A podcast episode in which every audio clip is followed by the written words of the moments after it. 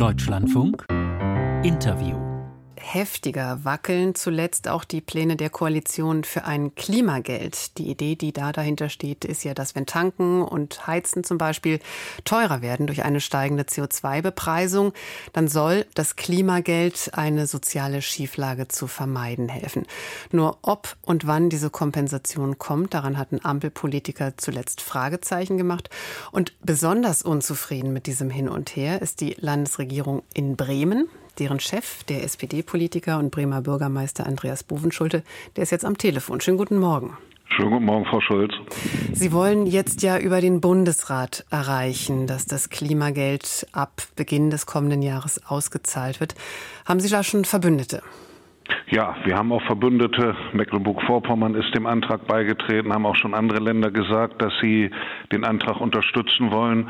Und wir sind natürlich Realisten. Wir sagen nicht, äh, dass man es hinbekommt, das Klimageld jetzt im Jahr 2024 einzuführen.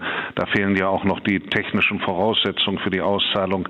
Aber 25, da muss das Klimageld kommen, denn zum Januar 25 steigt ja auch wieder die CO2-Bepreisung an von 45 auf 55 Euro pro Tonne. Und das wird sich dann natürlich auch in den Preisen für die Verbraucher niederschlagen. Und jetzt müssen Sie uns ein bisschen auf die Sprünge helfen. Die Bundesregierung in Berlin, die wird ja nun auch angeführt von einem Sozialdemokraten, von Olaf Scholz, der ist in der gleichen Partei wie Sie, wie auch Manuela Schwesig zum Beispiel aus Mecklenburg-Vorpommern, das Land, das Sie auch gerade genannt haben. Warum hängt das jetzt an den Bundesländern? Naja, es steht im Koalitionsvertrag, dass das Klimageld eingeführt werden soll. Und äh, jetzt geht es darum, aus dieser Ankündigung Realität zu machen. Und da gibt es natürlich auch in der Bundesregierung unterschiedliche Auffassungen und Positionierungen. Die FDP zum Beispiel, die sagt, ja, wir können uns das vorstellen, aber dann muss es an anderer Stelle bei zentralen äh, Investitionen in die Transformation gespart werden. Wir sind dagegen, den Finanzrahmen auszuweiten. Das finde ich ist äh, eine falsche Position. Man muss das eine tun, das andere nicht lassen. Und da geht es natürlich jetzt darum, den Druck zu erhöhen, dass der Klimatransformationsfonds so ausgestattet wird finanziell 2025, dass beides möglich ist. Investitionen in die Transformation unserer Wirtschaft, aber gleichzeitig eine soziale Entlastung der Bürgerinnen und Bürger. Ja, also wie das technisch gehen soll, lief ja ein kleines bisschen vielleicht darauf raus, einen Euro vielleicht doch zweimal auszugeben. Das würde ich gerne noch kurz zurückstellen und einfach nochmal auf die Gesamtlage schauen. Der Sozialdemokrat Olaf Scholz ist Bundeskanzler. Der bestimmt die Richtlinien der Politik. Warum zeigt er in diesem Thema, das für Sozialdemokraten ja auch äh, Priorität haben muss, einfach wegen des sozialen Ausgleichs, warum zeigt er da keine Führung? Also der zeigt da Führung, aber eine Koalition ist eine Koalition. Die ist immer nur so weit handlungsfähig, wie sie gemeinsam Positionen vertritt.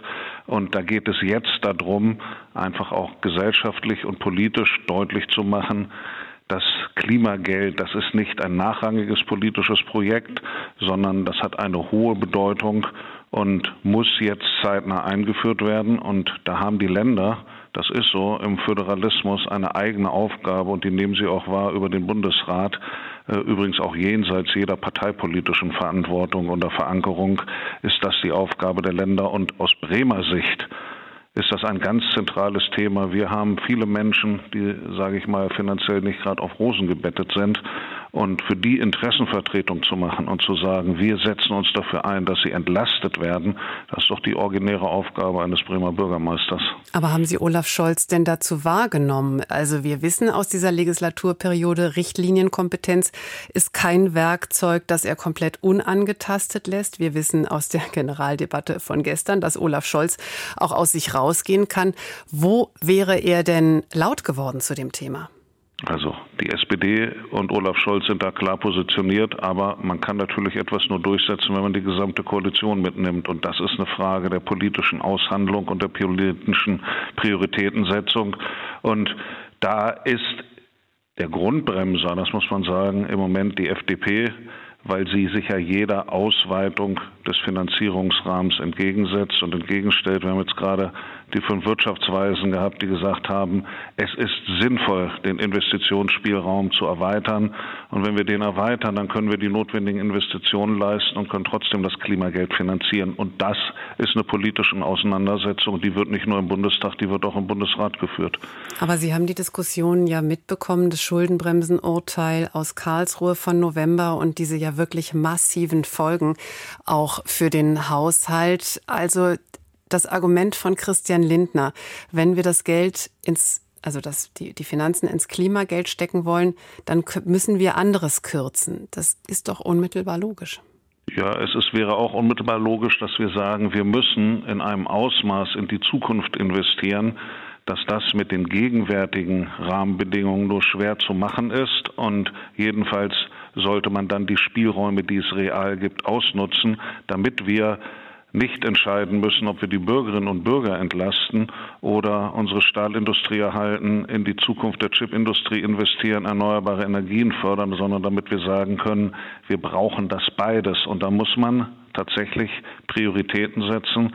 Meine politische Priorität wäre, wir brauchen in einem anderen Ausmaß Investitionen in unsere wirtschaftliche und ökologische Zukunft und dürfen gleichzeitig die soziale Entlastung der Bürgerinnen und Bürger nicht vernachlässigen. Am Ende ist das eine Frage, was man höher bewertet, eine Frage der politischen Prioritätensetzung. Und das würde ich gerne genauer verstehen. Also Sie sagen, andere Subventionen meint das, Chipfabrik, Milliarden, die dorthin fließen, von sowas müssen wir uns dann eben verabschieden? Nein, ich glaube, wir müssen das eine tun und das andere nicht lassen.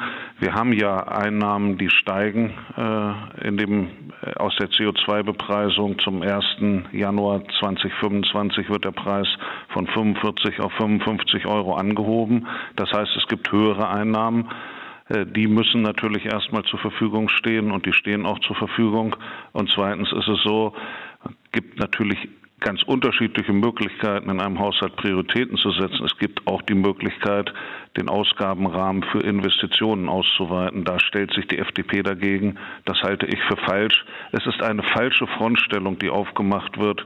Klimainvestitionen oder Wirtschaftsinvestitionen kontra soziale Entlastung der Bürgerinnen und Bürger mit dem richtigen politischen Willen ist beides möglich. Aber Herr Bovenschulte, das ist ja eben nicht nur die FDP, die sagt, das Geld muss auch irgendwo herkommen und eben auch gerade diese CO2-Einnahmen, die sind ja teilweise auch schon verplant oder auch vollständig verplant. Es hat neulich einen ganz interessanten, ehrlichen Moment gegeben des SPD, eben auch sozialdemokratischen Finanzpolitikers Carsten Schneider. Der hat bei Hart aber fair gesagt, Zitat, wir haben einfach kein Geld mehr. Ja, aber die Frage, wofür das Geld ausgegeben wird und die Frage, welche Einnahmen man realisiert, das ist auch eine politische Frage. Wird zum Zeit, zurzeit zum Beispiel gerade diskutiert, im Milliardenumfang Steuererleichterungen noch zu beschließen für Unternehmen. Und äh, darunter auch Milliardenerleichterungen, die ganz viel damit zu tun haben, dass das Geld dann mit der Gießkanne verteilt wird, sodass es viele Mitnahmeeffekte geben wird. Das ist ja von der Bundesregierung auch vorgesehen, insbesondere auch von der FDP getrieben. Da ist das Geld plötzlich da, dass Unternehmen mit Milliarden entlastet werden können. Ähm, wenn das aber so ist, und bin da ja gar nicht äh, an jedem Punkt dagegen, wenn das sinnvoll ist, dann muss ja auch überlegt werden, wie Bürgerinnen und Bürger entlastet werden können. An solchen Punkten sieht man doch, es ist immer eine Frage der politischen Prioritätensetzung, wofür man glaubt, Geld zu haben und wofür nicht.